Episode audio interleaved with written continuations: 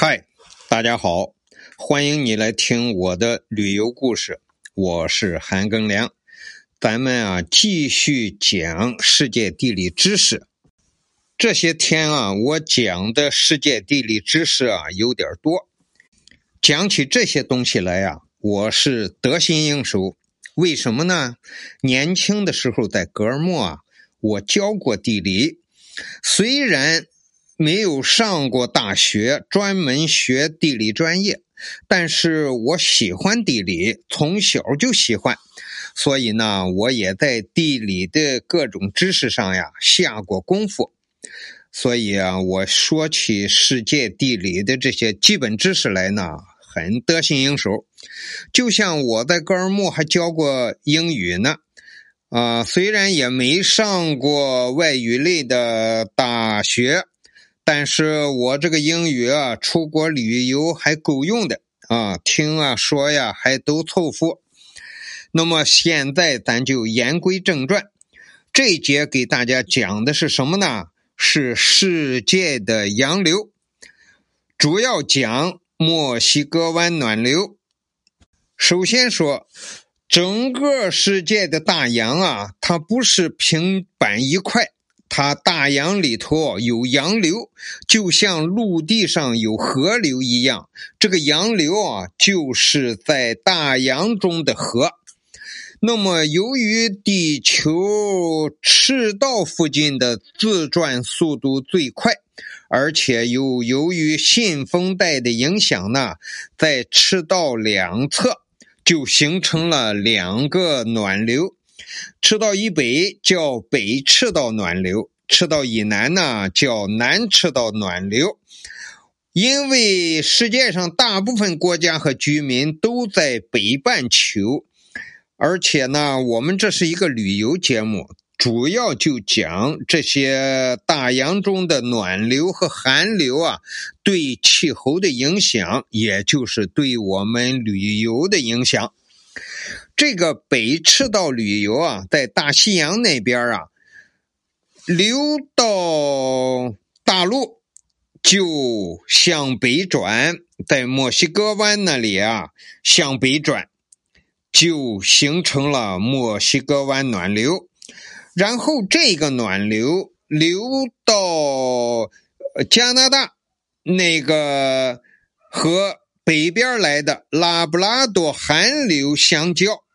然后呢，这一股暖流呢，就沿着北纬四十度左右的西风带，又由于西风的作用，就跨过大西洋往欧洲流，流到欧洲啊，正好就到了英国附近，然后继续北上。一直能够这股暖流能够越过斯堪的纳维亚半岛，一直到俄罗斯的摩尔曼斯克。俄罗斯的摩尔曼斯克呀，已经进了北极圈很远了，但是呢，是全世界纬度最高的不动港。它为什么不动？就是因为墨西哥湾暖流带来了大量的温度，导致这个地方不结冰。墨西哥湾暖流啊，是由北赤道暖流还有南赤道暖流的向北的一个分支。因为为什么有分支呢？就是它碰到了大陆呀，所以这些洋流啊都进入了加勒比海，然后又进入了墨西哥湾。然后在墨西哥湾打一个转呢，经过美国的佛罗里达半岛，然后从半岛外边出去，沿着美国大陆的东海岸就一路北上，大约北上到北纬四十度和西经三十度左右的地方呢，墨西哥湾暖流分成两支，向北的分支跨入欧洲啊，就成为北大西洋暖流。就到达欧洲了，南分支呢就经过西非，又重新回到了赤道。这个一呃暖流啊，它的表层的宽度呀，大约在一百公里到一百五十公里之间。这个暖流的海水温度、盐度、水色和透明度等等的水文特征啊，与周围呀完全不同。这个暖流的深度呀，可以从海面往下一直到七八百米。你想想，这是多大的一一个呃暖流啊！它要是个河的话，七八百米深，一百到一百五十公里宽，这是多大的一个河呀？据说呀。呃，有人统计过，就这个墨西哥湾暖流的流量啊，比地球上所有河流的流量加到一起还大。而且这个暖流啊带来的温度啊，就比周围的海水高到十度到十多度。拿英国和同在大西洋，呃，在对岸的加拿大同纬度地区相比，英国的。温度在十度的时候，这个大西洋对岸大加拿大那个同纬度地区啊，是零下十度，这两边能差二十度。这个温差怎么来的？就是这个大西洋暖流带给欧洲西部的这个温度。另外。都说英国是雾都，伦敦是雾都，为什么多雾呢？